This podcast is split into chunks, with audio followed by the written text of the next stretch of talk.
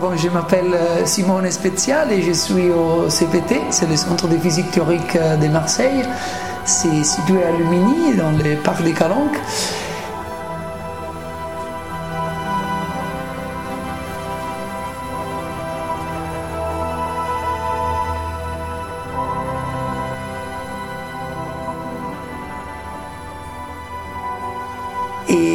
Comment je suis arrivé ici, c'est au bout d'un long parcours. C'est commencé, je pense, quand, j'étais très petit. Je pense que de ce point de vue, c'est ça arrive très suivant que les gens qui terminent, à faire de la, physique théorique ont eu un parcours euh, de grosses curiosités quand ils étaient des enfants. Quand, on se demande pourquoi trop de fois, euh, suivant on, termine à faire de la physique théorique. Donc pour moi, la phase quand j'avais, je sais pas, 4 ou 5 ans, de demander pourquoi à tout le monde, ça continuait longtemps, ça continue tout le temps. Et donc, euh, ça ça n'a pas empêché, par contre, que j'ai pris des directions pas évidentes, parce que, par exemple, au lycée, moi, j'ai fait des études classiques, donc j'ai étudié aucune mathématique avancée, aucune physique. Euh, on avait, je pense, euh, deux heures de mathématiques par semaine et une heure de mathématiques, pardon, une heure de physique par semaine, mais que dans les derniers trois ans. Donc j'étais pas vraiment du tout trop préparé. Par contre, on faisait 5 heures par semaine des, des, des grecs anciennes. Donc euh, et ça, j'ai trouvé très très utile parce que ça, ça permet de, de, de, comment dire, de, préparer les cerveaux. C'est un entraînement. Le cerveau, c'est comme un muscle. On l'entraîne à résoudre des problèmes.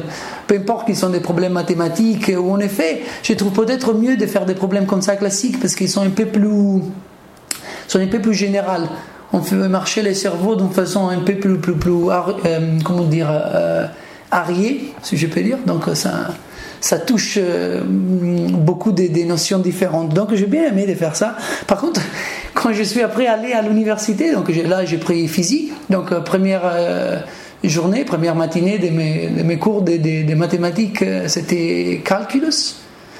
Ah, j'ai rien compris. Le premier jour, c'était affreux. J'ai vraiment rien compris. Et je me rappelle que surtout ils expliquaient une notion mathématique et c'est la notion des limites. Et que moi je n'avais pas fait au lycée, donc j'ai aucune idée. Mais dans cette définition des limites, il apparaît à un moment donné la, les, les, symboles nus ou ni, je ne sais pas si en français vous prononcez nu ou ni, parce qu'elle utilisé pour déterminer une certaine situation au-delà de laquelle les valeurs de la succession est plus petites d'un epsilon établi. Donc c'était une notion mathématique abstracte que j'avais pas du tout compris. Donc à la fin du cours, je suis allé vers les premières bancs, chercher quelqu'un qui avait l'air un peu geek. Je dis, ah, les, gars là, il doit être expert. Lui, il a compris, je suis sûr. Alors, je vais lui poser la question. Excuse-moi, j'ai vraiment rien compris. C'était horrible. Qu'est-ce que c'est, c'est ni et lui, Myriam, il fait Ah oui, oui, je sais, plusieurs gens ne euh, savent pas, mais ça, c'est une lettre de l'alphabet grec. Je dis Ah non Ça, c'est la seule chose que je savais. Donc, du coup, c'est commencé très très mal, mais ça a eu l'avantage que de la première journée, j'ai commencé à bosser comme un fou. Et finalement, statistiquement, au moins en Italie, les gens qui venaient du lycée classique, ils performaient mieux que les gens qui venaient du lycée scientifique. Un percentuel, parce qu'il y en avait moins. Mais la performance était meilleure. Donc ça, a bien enchaîné finalement. Et ça, c'était. Donc j'ai commencé, c'était quand 99. Euh, Et donc c'était à l'université La Sapienza de Rome. Il y avait un joli cours des physiques théoriques. On était.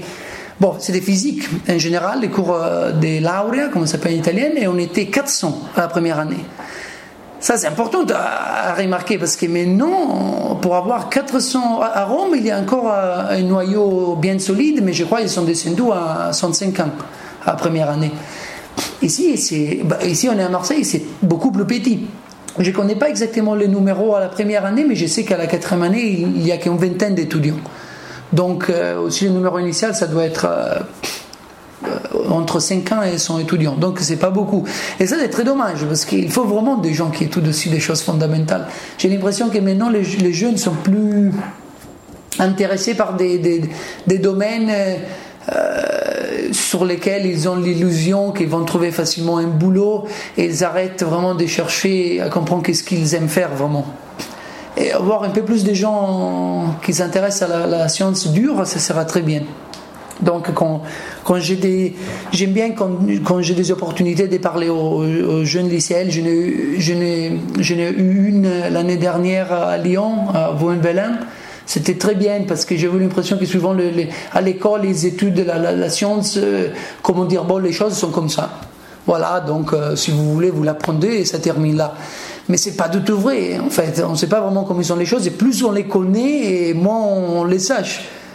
Il y a une image très sympa de, la connaissance scientifique comme une espèce d'île euh, entournée par l'inconnu. L'inconnu, c'est la mer.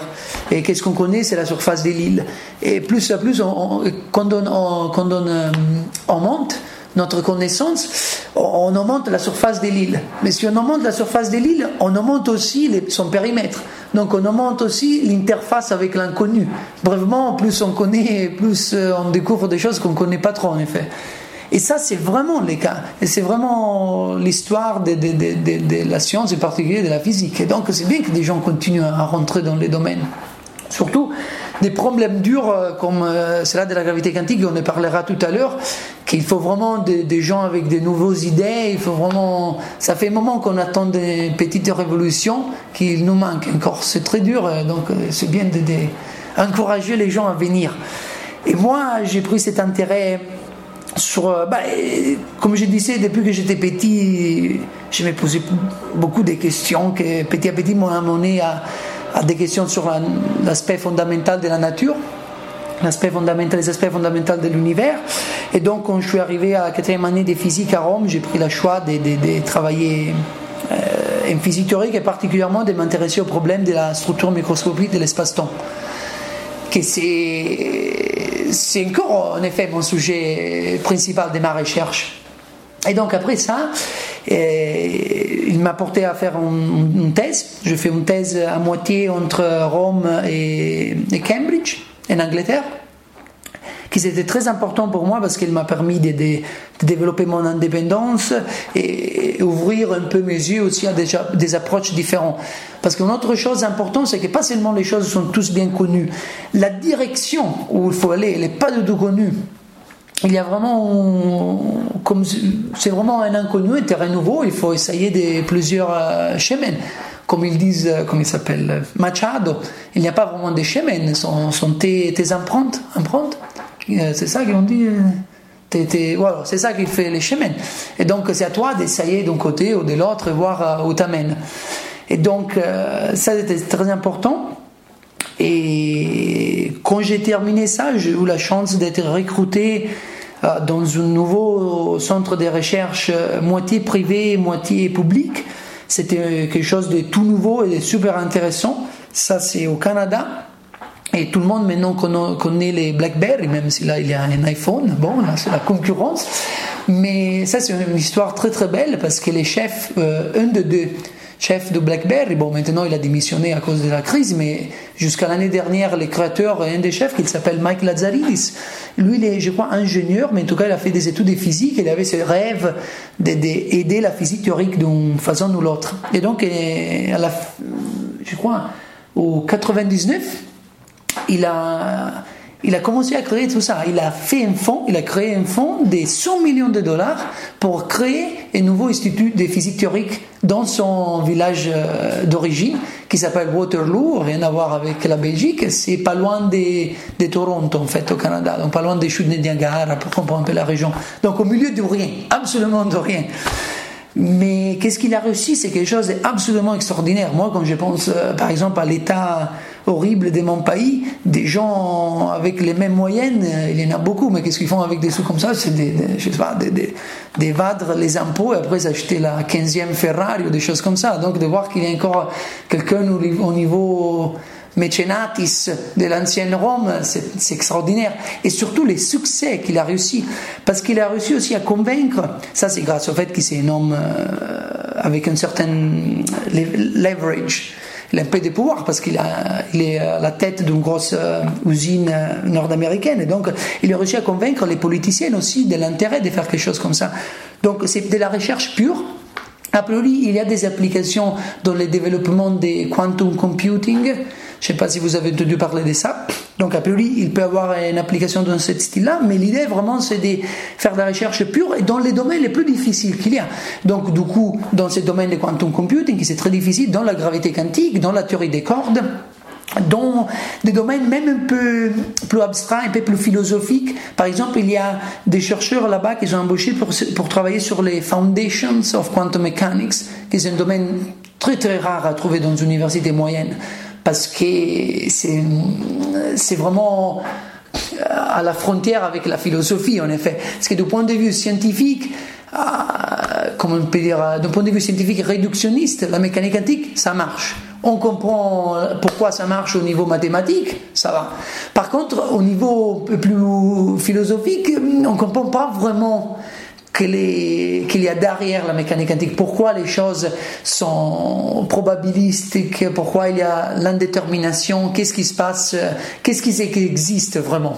Donc il y a des gens qui s'intéressent à ces débats-là, mais c'est rare. Et donc le fait d'avoir un endroit où on peut débattre tout ça, c'est très intéressant. Donc du coup, il a créé ça. C'était un succès extraordinaire. Il y a déjà, sont passés dix ans et quand on regarde cette, euh, ces tables des, classifications des centres de recherche mondiales, il a déjà au niveau, je ne veux pas dire au niveau Princeton ou MIT, mais il est déjà au niveau entre les premières 20 recherches, centres de, recherche euh, du monde. C'est vraiment et du coup, il arrive aussi à embaucher les, les, des gens très très forts.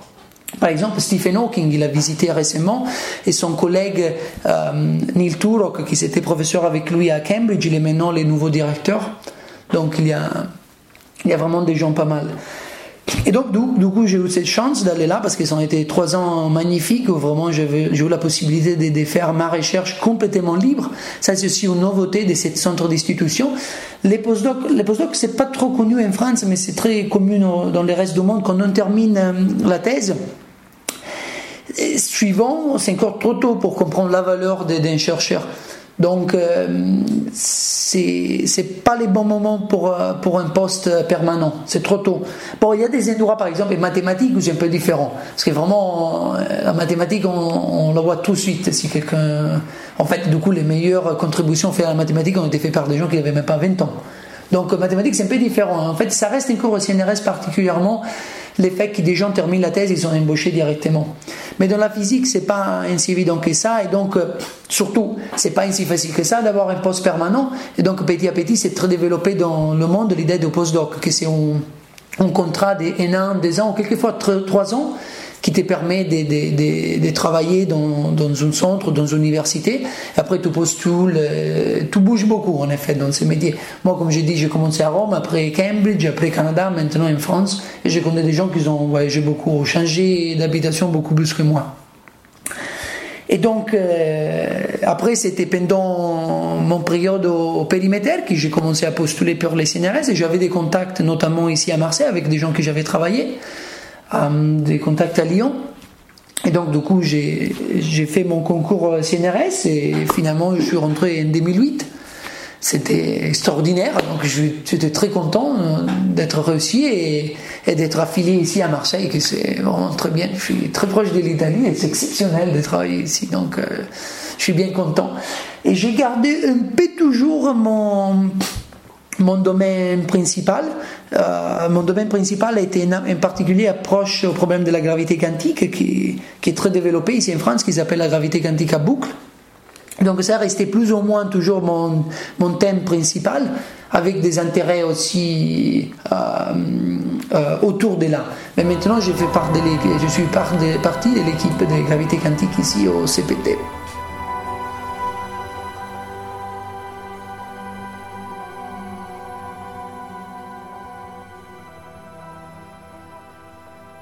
Alors, comme je disais, l'organisation euh, là, Canada, c'était qu'il y avait euh, quatre groupes au début. Maintenant, ça, ça a un peu changé parce qu'il est devenu plus grand. Mais il y avait euh, Foundations of Quantum Mechanics, Quantum Information and Quantum Computing, théorie des cordes et gravité quantique. Et gravité quantique, ça prend un peu toutes les approches qui sont pas théorie des cordes. Et donc, je suis rentré dans ces groupes-là et j'ai travaillé surtout sur la gravité quantique à boucle. Donc, j'ai travaillé par exemple là-bas avec Liz Molin, qui avait Carlo Rovelli qui est ici, ce sont les deux personnes qui ont un peu proposé cette idée nouvelle euh, au début des années 90. Et, et, là, j'ai collaboré avec beaucoup de gens. On avait vraiment un groupe euh, très intéressant. Notamment, j'ai collaboré beaucoup avec euh, Etera Living, qui c'est un collègue qui maintenant il est aussi au CNRS, il est à Lyon, et c'était une belle atmosphère. Parce qu'il faut dire que euh, suivant la physique théorique, au contraire de la physique expérimentale, c'est une entreprise un peu plus individuelle on cherche toute seule à essayer à comprendre. Mais ça, je trouve, c'est une limite. Parce que vraiment, vu la complexité du problème, c'est très important de travailler bien en équipe. Et donc, c'est très important de se trouver dans un domaine où, on peut bien collaborer l'un avec les autres, on peut s'échanger les idées, on peut s'échanger l'effort, collaborer, écrire des papiers ensemble, développer chacun les idées des autres, ça c'est très important. Euh, suivant, ça arrive qu'un domaine, ça c'est s'arrête à cause du fait que chaque chercheur euh, travaille un peu dans sa propre direction sans vraiment s'intéresser à ce qu'ils font les autres. Et ça, ça peut marcher, bien sûr, surtout si c'est un génie, mais ça, ça risque de, de, de, sécher un peu tout. Donc c'est très important de, de se fertiliser l'un avec l'autre, fertiliser ses propres idées. Et donc c'est pour ça que c'est très important aussi d'avoir des, des, des, meetings, des conférences pour s'échanger les idées, pour se tenir au courant. Et notamment, c'est très important de le faire aussi avec des approches différentes. Donc, euh, par exemple, là, j'ai parlé de l'approche de la gravité quantique à boucle. C'est très différent de l'approche de la théorie des cordes, mais fondamentalement, on va essayer de, répondre aux mêmes questions. Donc, c'est très bien quand il y a des interactions entre les deux approches. Moi, par exemple, je collabore avec euh, euh, Sergei Alexandrov à Montpellier. Lui, c'est un cordiste à l'origine, mais il travaille aussi en gravité quantique à boucle. Donc, on s'échange les idées. Il y a eu des, conférences organisées expressement pour euh, essayer de mélanger les deux idées. Et surtout, qu'est-ce que c'est bien, c'est que même si les deux approches sont très différentes, je voulais un peu en parler, sont très différents, pas seulement du point de vue mathématique, mais vraiment de l'approche physique, sont très différents, mais quand même, certaines questions sont pareilles et on peut en tout cas euh, discuter euh, notre idée et ça permet toujours d'aller plus loin, confronter des idées différentes, c'est toujours thèse, antithèse, après une synthèse. Non, on peut aller plus loin. Ça, c'est très bien. Cette origine euh, de la différence est bien connue historiquement. Ça vient du fait qu'il y avait euh, toujours des communautés un peu séparées. La communauté des gens qui travaillaient sur la relativité générale et la communauté des gens qui travaillaient sur la physique des particules. donc, c'est rien d'étonnant parce que ça vient ces différences dans les approches, ça vient de, ces deux origines différentes, qui traitaient des problèmes très différents, avec des formalismes mathématiques très différents et des notions physiques très différentes. Euh, c'est un peu ça la grosse difficulté du problème, en effet. Je ne sais pas si vous avez un peu essayer de vous tourner la tête et de vous, vous casser la tête sur euh, tous les, les, les, les problèmes euh, interprétatifs qui, qui sortent une relativité restreinte, non? Tous les paradoxes ou les, paradoxes apparents, c'est très casse-tête, non? Ben, relativité générale, ça devient encore pire. Donc, il y a beaucoup de, notions intuitives qu'il faut abandonner. Et c'est pareil en mécanique quantique, il y a beaucoup d'intuitions intuitives qu'il faut abandonner, sauf qu'ils sont différentes. Donc quand on les met tous ensemble, on reste vraiment avec trop peu d'intuition. Alors on, doit s'appuyer quelque part. Et donc les gens avec euh, de préférence pour la physique des particules, ils s'appuient sur, euh, sur certaines notions, et les gens avec origine et relativité générale sur des autres. Et donc euh, c'est là que c'est dur à séparer, mais dans les années, en France notamment, il y était beaucoup d'efforts pour essayer de, de, garder les approches un peu plus un peu plus en communication l'une avec les autres. Et donc, euh, j'espère que, dans les prochaines années, il y aura un peu, au moins une fusion partielle. Donc, euh, du progrès euh, commune, pourquoi pas, ça sera très bien. Parce qu'en tout cas, c'est vrai qu'on est tous les deux, on est très loin, on a des arguments intéressants, mais tous les deux, on est vraiment très loin de répondre à les questions plus importantes. On est aussi en désaccord total sur certaines choses, et ça c'est très bien, parce que ça montre la richesse, et dans ces cas-là, peut-être qu'il y aura une, seule des approches qui est correcte, ou tous les deux ne sont pas corrects. Donc ça arrive, notamment par exemple, ça arrive euh. Il y a peut-être, vous avez entendu parler du problème de l'énergie sombre, que les gens qui viennent de la physique des particules considèrent ça un des plus gros problèmes de la physique théorique, que pour les gens qui viennent de la réalité générale, en fait, c'est pas un problème du tout. Il y a une explication très simple. Et plutôt, les vrais problèmes, ça vient du fait que les, gens qui font de la physique des particules, ils insistent à donner une interprétation physique à une certaine quantité, l'énergie du vide, et qu'en fait, on l'a pas. L'a pas. c'est bon, mais là, donc il y a des, choses sur lesquelles on n'est complètement pas d'accord, mais c'est bien parce que ça permet de, de, se disputer sur des idées différentes et finalement une ou l'autre aura raison. Ça, ça, ça c'est sûr. Et par contre, nous, on a aussi des, des, problèmes, par exemple, dans le cas de la gravité quantique à boucle. Peut-être l'idée plus fondamentale, la plus importante, c'est le fait que l'espace-temps il est granulaire à l'échelle les plus, les plus petits. Et sur ça, les gens qui font théorie des cordes ne sont pas vraiment d'accord. Enfin, au début, ils ne sont pas du tout d'accord parce qu'ils utilisent une structure de l'espace-temps qui est lisse. Mais après, il y a des effets non perturbatifs qu'ils discutent. Mais les points de départ, effectivement, un peu différents. Donc, euh, pour les, les prochaines années, euh, j'espère, heureusement, vont nous dire. Parce qu'a priori, soit nous, soit eux, on a des, belles théories et qu'est-ce qu'il faut faire C'est d'essayer de, de, pousser notre théorie jusqu'à la limite pour voir s'il si, donne quelque chose ou pas. Moi, par exemple, dans le cas de la gravité quantique à boucle, c'est un peu ça mon attitude. C'est un bel euh, ensemble d'idées avec un formalisme mathématique très développé. Il fait pas tout à fait des prédictions, malheureusement, mais quand même, il donne certaines idées sur ce que peut être la vraie structure de l'espace-temps. Donc maintenant, il faut vraiment pousser la théorie pour, euh, pour arriver soit à un point de rupture euh, technique, où il y a vraiment des inconsistances, soit à une vraie prédiction, où donc on peut la contrôler, confronter avec ce qu'on voit et dire ah, c'est bon ou c'est pas bon. Ça, c'est toujours euh, l'esprit. Et moi, j'ai 33 ans, en effet, j'ai pas trop vécu tout ça. Parce que dans la physique théorique euh, dure, ça fait un moment qu'il n'y a plus de prédictions qu'on a pu vraiment, vraiment tester avec les expériences. Non?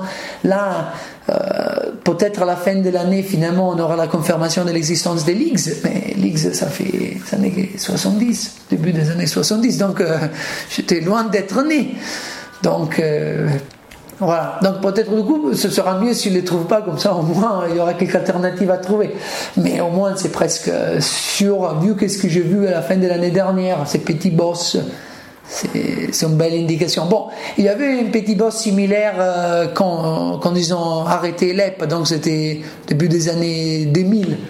Et finalement, ce boss, c'était un faux signal. Donc ça peut encore arriver. Donc on attend encore. Euh, de, voir qu'est-ce qui, les surprises qui arriveront à la fin de l'année.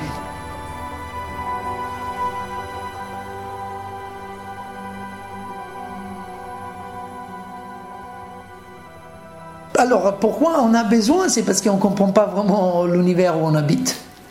On a un modèle, on a, on peut dire un modèle magnifique de physique des particules qui s'appelle le modèle standard qu'il est pas, qu'il est très bien, ça, ça marche, mais c'est un modèle phénoménologique. Il y a des choses notamment qu'on comprend pas du tout dans ces modèles-là.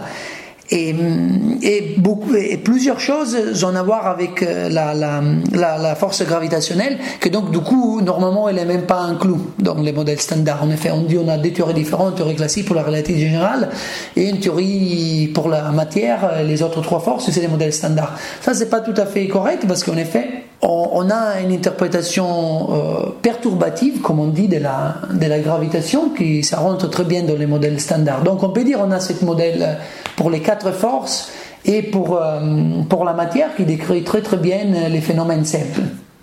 Phénomène simple, bien sûr. Phénomène complexe, après, c'est autre histoire. C'est très bien connu que quand on essaye de décrire un système complexe, même si les, lois sont très simples à la base, il peut y avoir des, comportements émergents qui sont super compliqués. C'est pour ça que c'est très difficile de faire de la biologie, même si on a tout compris au niveau basique de l'électromagnétisme. La biologie, c'est fondamentalement de l'électromagnétisme, mais on n'arrive pas vraiment à, la comprendre. C'est à cause de sa complexité, pas à cause du fait qu'il y a, qui s'est compliqué à la base. Par contre, il y a beaucoup, beaucoup de choses qu'on ne comprend pas à tous les niveaux. Par exemple, la matière. On, pense avoir compris la matière, mais en effet, la façon qu'on comprend la matière, il y a beaucoup de, questions qui restent ouvertes. Par exemple, il y a ces structures des quarks et leptons. Qui, peut-être vous avez entendu parler, vous avez vu ces petites euh, tables avec les, six quarks et les six leptons, après multipliés par euh, euh, les, trois familles euh, des couleurs pour les quarks. Et, donc une table comme ça, eh, normalement, il y a une sous-structure derrière. C'est un peu comme la table de Mendeleev. Non, Mendeleev, il a écrit cette table. Après, les gens ils se sont un peu gratté la tête. Mais là, si on a que toutes les choses dans l'axe vertical, là, ils ont tous des propriétés qu'on appelle métalliques, qu'ils oxydent, il y a des choses là qui ont des propriétés réductives, qu'ils se font oxyder. Peut-être il y a quelque chose derrière qui cache, cette, euh, qui peut expliquer ces structures. Et bien sûr, c'était les orbitales. Et, qu'est-ce qui, finalement, qu'est-ce qui importe C'est la forme de l'orbital, les types de l'orbital extérieur qui déterminent ces propriétés. Donc il y a une sous-structure derrière. Là, peut-être c'est la même chose. Peut-être il y a une sous-structure derrière, parce que vraiment la régularité, ça suggère ça. On n'a aucune idée de ce que ça peut être ces structures qu'il y a derrière la masse de ces particules. La masse de ces particules, ça reste, euh, ça reste un des plus grands problèmes ouverts euh, de la physique. Quand ils ont décrit les modèles standards, quand ils ont découvert qu'il y avait une façon mathématique de, décrire les interactions fondamentales entre les particules en termes des théories des champs qu'on appelle théorie des jauges, c'était un progrès exceptionnel, mais il y avait un gros problème, c'est que cette interaction-là, ils n'acceptaient pas la présence des particules massives. Et donc, du coup, les modèles redevenaient inconsistants les, les moments qu'on essayait d'insérer dans les modèles l'information phénoménologique qu'en effet il y a de la masse inertielle. La solution de Robert Braut, Engel et Higgs, notamment, c'était d'imaginer que cette masse, on ne va pas vraiment la penser comme une certaine inertie associée avec la particule, mais on va plutôt imaginer que c'est une inertie due à, la viscosité d'un fluide autour de, toutes les particules. Et donc cette viscosité elle est différente pour euh, chacun particule. Et donc, ça, bien sûr, ça va causer de l'inertie, c'est intuitif si vous voulez ça aussi. Et ces fluides, c'est les champs des Higgs, normalement maintenant s'appelait comme ça, et, la perturbation de la vague, l'onde de ces champs, c'est les bosons des Higgs, c'est ça qu'est-ce qu'ils cherchent. Donc, c'était une, description alternative. Avec cette description-là, les modèles marchent, mais ça reste un modèle effectif, dans le sens qu'il y a des raisons mathématiques pour bien supposer que cette champ, le champ de Higgs, n'est pas un champ fondamental, il doit avoir quelques autres euh, descriptions, quelques autres euh, structures pour lesquelles cette champ c'est une description effective. Un peu comme dire que les champs électromagnétiques, c'est un peu une description effective du fait qu'il y a des photons vraiment derrière. C'est pas l'analogie que j'ai fait, ça, ça va, ça, ça, va pas vraiment assez loin, mais c'est juste pour vous faire comprendre qu'est-ce qu'on veut dire quand on parle d'effectifs. Quelque chose qui décrit bien un phénomène jusque quand on regarde pas plus petit. Ok? Donc ça, il y a quelque chose derrière, c'est cette origine de la masse qui c'est à découvrir. Mais surtout, qu'est-ce que c'est encore plus intéressant, c'est que même si on comprend de ça, finalement, ça nous expliquera qu'une minuscule fraction de la masse, en fait, que très peu de, la masse qu'on observe dans l'univers, en effet. Par exemple, déjà, euh, ce modèle-là, il explique la masse des électrons. Mais la masse d'un atome, euh, les contributions des électrons est négligeable. Qu'est-ce que c'est la vraie origine de la masse En effet, c'est les noyaux. Les noyaux sont faits par les protons et les neutrons. Dans les modèles, les protons et les neutrons sont, sont formés par des quarks mais collés ensemble. Mais le problème, c'est que la masse de chaque quark obtenue par euh, les modèles, par les mécanismes X, elle est vachement plus petite que la masse de protons tous ensemble. Donc, comment ça s'explique ça? C'est parce qu'il y a, y a encore euh, une contribution à la masse du proton qui ne vient pas de la masse de ses constituants fondamentales. Alors, on se rappelle d'Einstein qui nous a expliqué qu'en effet, la masse, c'est rien, mais une certaine interprétation de l'énergie. Et qu'est-ce qui donne vraiment la, masse de, protons? C'est pour, plusieurs parties, c'est l'énergie potentielle qui tient ensemble les quarks. Alors ça, on, imagine que c'est l'énergie potentielle de la force forte, énergie potentielle qui ça vient d'une certaine propriété de la force forte qui s'appelle la propriété du confinement, pour la raison euh, propre qui euh, fait un confinement des quarks pour les garder à l'intérieur des protons. Mais en effet, on n'a pas une dérivation euh, théorique euh, exacte de cet effet-là. On a des simulations sur l'ordinateur qui nous montrent que l'effet est vraiment là. Mais montrer que ça, c'est vraiment l'origine de cette énergie, que de la masse, ça vient de cette euh, énergie potentielle, c'est un des gros prix dans la physique théorique. Je crois qu'il y a un, American Foundation qui donne des millions de dollars et qui répond à ces questions-là. Pour faire la chose pire, même si, on ne peut pas l'éprouver, plus ou moins on est tous convaincus que, ça c'est l'origine en fait, cette énergie potentielle. Mais même avec ça, on n'arrivera pas à expliquer toute la masse qu'on voit. Pourquoi? Parce que ça va vraiment expliquer très bien toute la masse qu'on voit par exemple euh, sur la Terre. Les poids de la Terre, ça l'explique très bien. Les poids du système solaire, si je peux dire ça, je compte les poids euh, du Soleil, la masse de la Terre, la masse de toutes les planètes, euh, je les calcule et je vois qu'ils se suivent très très bien les orbites newtoniennes par rapport à cette distribution des masses. Donc ça marche. Par contre, quand j'essaie d'appliquer la même intuition euh, sur, euh, sur une galaxie, pas la nôtre, la nôtre c'est un peu difficile à regarder parce qu'on est à l'intérieur, mais on peut regarder les galaxies qui sont au-delà de la nôtre. Mais on s'aperçoit que les, les, étoiles, dans les galaxies, surtout dans les galaxies à spirale, ils ne suivent pas vraiment les trajectoires qu'ils qu'ils ont prévues par la loi de Newton avec la distribution des masses qu'on voit. Donc la distribution des masses causée par les protons, les électrons, pour lesquels on connaît l'origine de la masse, ou on croit euh, connaître. En effet, il y a beaucoup plus de masses pour expliquer ces trajectoires qu'on voit. Donc là, euh, soit en effet il y a de la masse qu'on ne voit pas, c'est pour ça qu'on l'appelle la matière noire, parce qu'on ne la voit pas, ou soit euh, la loi de Newton sur les grandes échelles marche plus.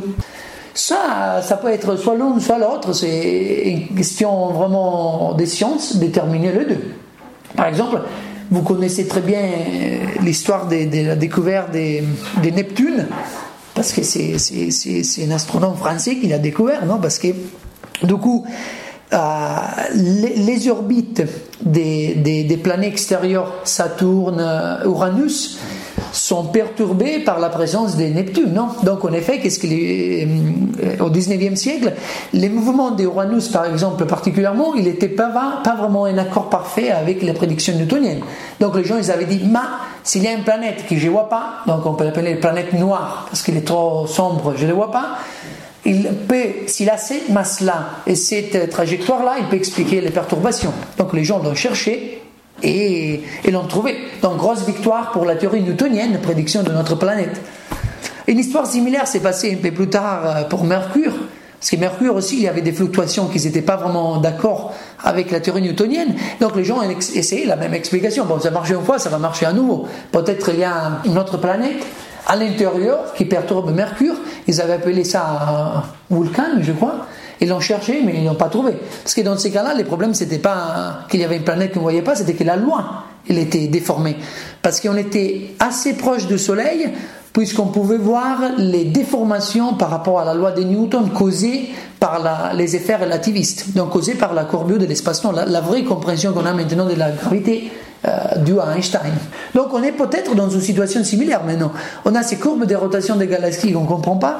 La plupart des gens pensent que c'est parce qu'il y a de la matière qu'on ne voit pas, donc la matière noire. Par exemple, ça peut être de la matière supersymétrique. Ou il y a des gens qui pensent que ça peut être qu'en effet, il y a quelque chose... Euh, qu'il faut modifier dans notre compréhension de la gravité. Donc, euh, il y a les deux approches. Donc, comme je disais, dans les problèmes de la matière, euh, on ne comprend pas trop. Donc, il y a beaucoup de choses à comprendre. Et c'est pour ça qu'on continue la recherche et on pense que les réponses peuvent être euh, dans une théorie de gravité quantique. Par exemple, une chose super étonnante qui, n'a aucune intuition, c'est pourquoi la gravité est si faible que ça. Pourquoi? Parce que pourquoi l'univers est si grand que ça? L'univers est énorme parce que sur les grandes échelles, les trois forces fondamentales, on ne les voit pas parce que la force forte et la force faible sont des forces à très courte euh, range. Et la force électromagnétique, qui est à, range infini comme la force gravitationnelle, on ne la voit pas parce que normalement les objets sont euh, neutres. Alors c'est la force gravitationnelle qui détermine tout, mais elle est vachement faible parce que ça permet cette euh, énormité des, dimensions de l'univers. En effet, qu'il est faible, on le sait très très bien, parce que même s'il y a toute la Terre qui, qui, qui, qui tire euh, cette stylo, moi peux gagner la force gravitationnelle de la Terre avec, euh, avec facilité. J'ai aucun effort à faire pour, pour gagner de 30 cm l'attraction gravitationnelle. Et, pour les faire, j'utilisais la force électromagnétique, c'est ça que j'utilisais finalement. Donc la force électromagnétique, intrinsèquement, elle est énormément plus forte. Donc pourquoi? Ça, c'est une question extraordinaire. On pense qu'il peut avoir euh, une explication naturelle à ça. Par exemple, l'intensité des forces, on a découvert que l'intensité des forces, n'est pas fixe. Ça dépend des de échelles auxquelles on les observe. Donc, par exemple, même la force électromagnétique, j'ai dit, elle est intrinsèquement beaucoup plus forte que la force gravitationnelle, mais Ça, c'est aux échelles macroscopiques de ces stylos de moi-même.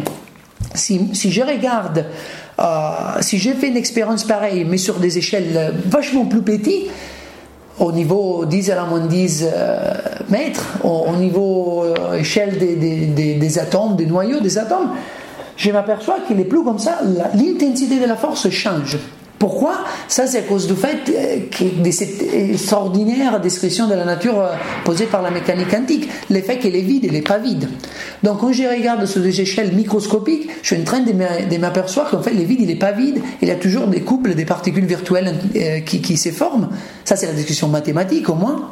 Mais grâce à ça, l'effet physique effectif c'est que la charge de, l'électron, par exemple, l'origine de la, force électromagnétique de cette interaction-là, elle n'est plus, euh, euh, on peut plus penser qu'elle est vraiment associée à une unique particule, une unique particule ponctuelle, mais ça devient quelque chose d'étalé, sur, sur une région d'espace fini, parce qu'il y a tous des, couples euh, positron-électron, et bon, il y a un, un électron plus est tous les couples, mais on ne sait plus où qu'elle est. Donc on ne sait plus vraiment où se trouvent ces charges fondamentales, ça se distribue. Donc cette euh, magique du vide, ça euh, amène beaucoup des effets. Un des effets qu'ils amènent, c'est que l'intensité des forces change. Donc il y a une échelle, ça on l'appelle l'échelle de Planck, à laquelle on imagine que l'intensité de la force électrique et l'intensité de la force gravitationnelle sont les mêmes. Donc après, ils te font une théorie qui ça te confirme, oui, ça c'est vrai. Et après, ça te montre dans les formalismes mathématiques que quand tu changes des échelles, une certaine force devient très très faible et l'autre euh, reste plus fort que l'autre avec une telle, euh, euh, différence des, des, des, magnitudes due aux différences des échelles entre nous, macro, objets macroscopiques, et l'échelle des Planck. Donc c'est ça qu'on cherche par exemple comme possible réponse. Et chercher des réponses comme ça, c'est c'est vraiment compliqué. En effet, les problèmes de la gravité quantique, ça existe depuis qu'existe la gravité, parce qu'en effet, les deux, les deux, théories ont été développées plus ou moins en même temps. La théorie de la réalité générale d'Einstein et la théorie des, des, quanta. Et donc, euh, rapidement, les gens, ils ont essayé de les mettre ensemble. Mais on n'y arrive pas parce que vraiment, ils sont, ils utilisent des formalismes et des idées physiques très très différents. Donc, les progrès lents, malheureusement, mais il y a quand même des idées intéressantes qui ont sorti dans cette entreprise des 70 ans, notamment euh, l'idée, par exemple, qu'on met ensemble euh, des idées très intéressantes, une de la relativité générale comme l'existence des trous noirs et l'autre de la mécanique quantique, l'existence des quantes, on découvre que les trous noirs sont forcément chauds. Ça, c'est l'effet Hawking. Jamais mesuré, mais tout le monde est convaincu que ça, ça doit être vrai parce qu'il utilise vraiment les aspects plus basilaires et plus beaux de deux théories qu'on a et qui, indépendamment, on connaît très bien, il marche. Donc, il y a de progrès intéressants, mais il y a encore beaucoup de progrès qui manquent à faire. Donc, l'entreprise, reste très intéressant et, on continue. Donc, euh, pour moi, ça reste la, nécessité de, vraiment essayer d'expliquer la structure des bases de l'univers où on habite. L'origine des forces, l'origine de la matière, les Big Bang, qu'est-ce qui s'est passé vraiment. Après, il y a aussi des raisons intrinsèques, comment je peux dire, plus euh, mathématiques pour chercher cette unification, qui sont dues au fait que si on prend les deux théories indépendamment, la mécanique quantique d'un côté et la relativité générale de l'autre côté, en effet, ils ont une limite. Ils ne sont pas valides à toutes les échelles. Et ça, c'est très très bien. Parce que c'est souvent comme ça hein, qu'on fait de progrès dans la science, parce qu'on s'aperçoit qu'il y a une limite dans la validité d'une théorie, alors on la pousse précisément là où on sait qu'elle est faible, pour voir euh, où ça casse et pourquoi ça casse, pour essayer de comprendre qu'est-ce qui va prendre son place. Dans les cas de la réalité générale, la limite une des limites très importantes sont les, singularités. Par exemple, on a une, description de la réalité générale d'un objet euh, astrophysique euh, très étrange, qui c'est les trous noirs. On les voit effectivement, mais non, on mesure euh, avec précision les propriétés des trous noirs, la masse et la rotation, c'est exceptionnel, donc ils existent vraiment, même s'ils ont un peu des objets fous. Par contre, on, sait bien qu'est-ce qu'on voit, c'est l'extérieur du trou noir. La même solution mathématique qui euh, est bien en accord avec ce qu'on observe, elle a un problème, parce qu'au centre de ce tout noir, euh, cette description mathématique, il n'y a plus de son. Euh, on, pose la question à la théorie quelle est la courbure euh, au centre du trou noir Réponse infinie. Euh, quelle est la densité d'énergie au centre du trou noir Réponse infinie. Tous les fois qu'une théorie mathématique te donne comme réponse infinie, c'est un problème. Il y a quelque chose qui ne marche pas, donc il faut corriger. Et donc on pense qu'il y a quelque chose à corriger dans la description du trou noir fait par la réalité générale.